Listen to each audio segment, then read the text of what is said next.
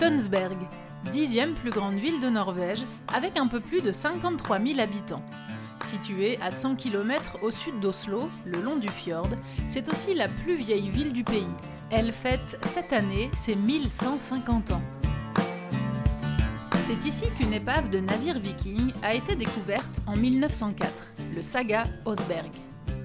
L'original est exposé au musée des bateaux vikings à Oslo sur la presqu'île de Big Une réplique à l'échelle a été construite entre 2011 et 2012 sur le site nommé Vikingguden dans le centre de Tønsberg.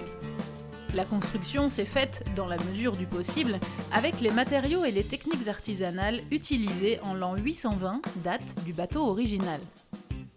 La quille a été posée en 2011. Elle a été taillée dans un vieux chêne de 150 ans du château de Jarlsberg. Le reste du bois provient du Danemark.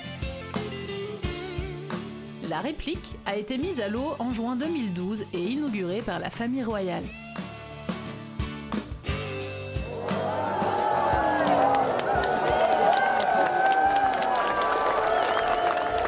Une autre épave, le Klosta, a été retrouvé à Larvik en 1893. Le navire daterait de 998 et se trouve au musée Slotfjell à Tønsberg. La réplique, nommée Saga Farman, a été mise à l'eau en 2018.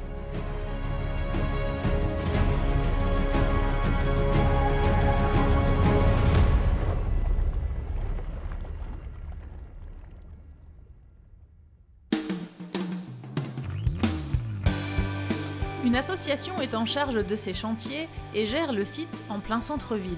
Il y a différents ateliers et une petite boutique.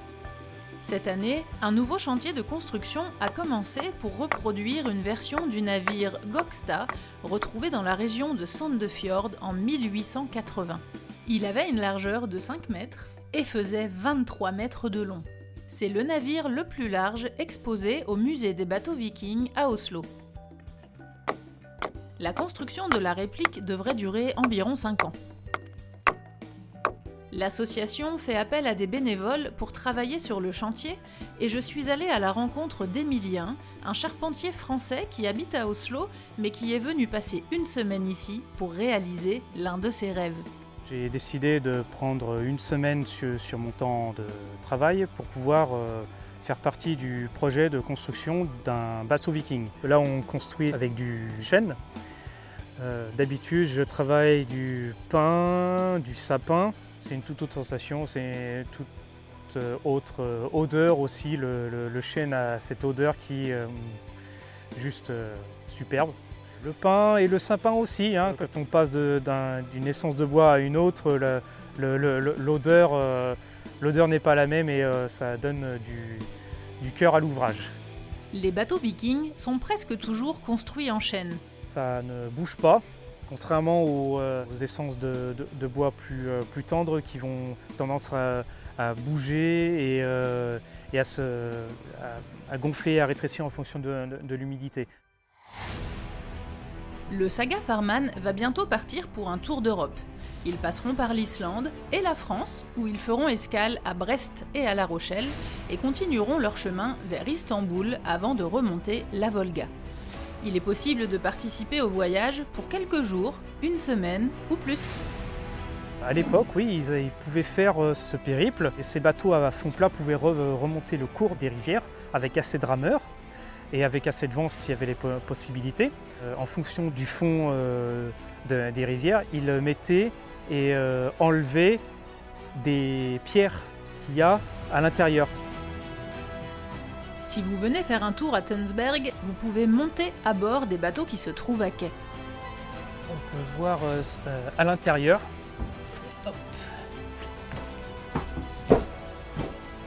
Pour le, pour le lest, voilà ce qui permettait euh, au Drakkar de remonter, en plus de son fond plat, de remonter les, les cours des, rivières sans toucher le fond il y avait un très faible tirant d'eau.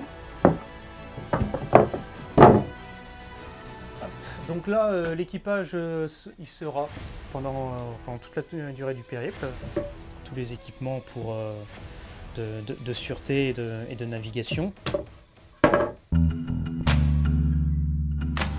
Des produits naturels sont utilisés pour l'entretien de ces bateaux vikings. Pour euh, protéger le, le bois, ils utilisent euh, l'huile de lin euh, mélangée avec euh, du, charbon. Donc du charbon mis, en, poudre, mélangé à de l'huile de lin. Et c'est ce qui donne cette couleur très, sombre. Là, là tout, le bateau, est protégé par cette espèce de, de- de- huile et pâte qui donne cette solidité et cette protection au bois. Donc ils en mettent surtout sur, euh, le, sur la partie exposée à, l'eau euh, et encore plus dans la cale. Comme il n'y a aucune protection, l'eau passe entre les planches. Ils n'utilisent pas de, de- peinture siliconée, euh, non, c'est que, que de l'huile. En plus, entre chaque planche, il y a une espèce de mousse avec euh, cette, cette pâte qui permet de faire la, jointure entre, deux, planches, en plus des rivets qui euh, sont faits euh, ici à la main par un, forgeron. Donc euh, les rivets doivent être, euh, mis à distance euh, égale les, les uns des autres. Là, c'est tous les 20 cm. L'objectif de l'association est d'utiliser les mêmes techniques de construction qu'à l'époque, les mêmes outils, et presque tout est fabriqué à la main, sans outils électriques. J'ai voulu euh, euh, utiliser la, une scie à main. On m'a dit euh, non, ça se faisait pas vraiment comme ça. On ils utilisaient la, la hache pour, pour faire ça. Là, on m'a dit non, non, on fait de A à Z avec une hache. Le challenge pour Emilien, c'est que travailler sur la construction d'un bateau viking à l'ancienne, c'est très différent de son métier de charpentier moderne. On utilise surtout euh, la scie circulaire, euh, la scie sabre, euh, la visseuse et, et j'en passe. Il est facile de retrouver sur certaines pièces du bateau les traces de construction. Donc là, là, ça a été vraiment fait à la hache. hein. On peut voir les, les coupes. Donc là, il n'y a pas beaucoup d'eau qui s'y pose, contrairement au-dessus où il est euh, vraiment mais, mangé par euh, le sel, la pluie et les ultraviolets. Euh, et on peut voir à l'intérieur de l'eau stagnante qui, peut, qui passe à travers avec les pierres comme on voit ici pour le, pour le lest. Interdiction donc d'utiliser la scie, Emilien a dû se servir de différents types de haches. Il existe autant de haches qu'il y a de charpentiers en Norvège. La première, c'est ma hache favorite, hein, on pourrait dire ça. hein, euh, elle est euh, lourde avec un tranchant assez rond pour pouvoir euh, couper plus facilement, avec un certain poids, je dirais peut-être 2 kg. Et ensuite, on passe à celle-ci, ce qu'on appelle une mustade, qui est, plus petite mais avec, un, poids tout aussi euh, conséquent par rapport à sa taille.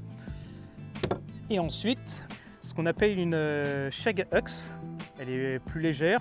Généralement, le manche est long, euh, autant pour euh, avoir euh, plus de puissance pour euh, couper et, faire des entailles, autant pour euh, faire des petits travaux de précision.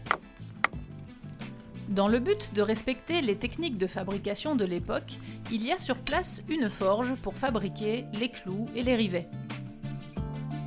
Avec euh, des barres à béton, il s'en sert pour euh, faire des, clous avec deux marteaux. Un qui tape d'un d'un côté, avec euh, les planches qui sont entre les deux. Un qui tape d'un côté et un qui tape de l'autre. On arrive maintenant sur le site de construction et la première étape pour Emilien, c'est le travail de la quille. Euh, là, ça c'est le, dessous. On l'a mis euh, dans, ce- dans cette position-là avec euh, la pompe pour pouvoir lui donner cette, forme. Concrètement, il y a quatre étapes. Donc la première étape est de- d'en- d'enlever le- les, grosses parties qu'il y avait, précédemment. Je passais à l'étape supérieure avec celle-ci. Je- J'enlevais les, parties, les- plus grosses parties. Et pour euh, faciliter le, travail du, euh, du raboteur, la finition euh, à la hache.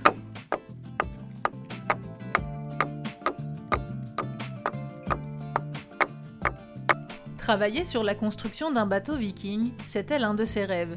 Et le ressenti est bel et bien différent du travail du bois moderne. Une réelle sensation d'accomplir euh, quelque chose de concret. On vit cette, euh, sensation de, faire euh, comme, comme les anciens faisaient à l'époque.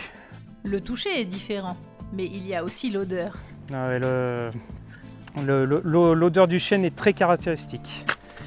Après avoir utilisé les différents types de haches pour sculpter la quille, Emilien va se servir du rabot pour l'étape suivante.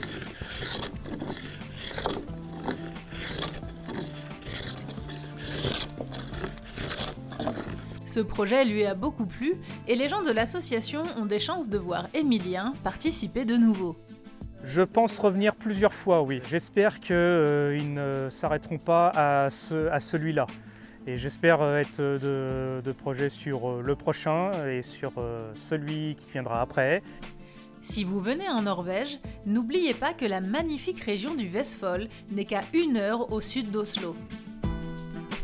Vous pouvez aussi faire un petit détour si vous partez en direction des fjords.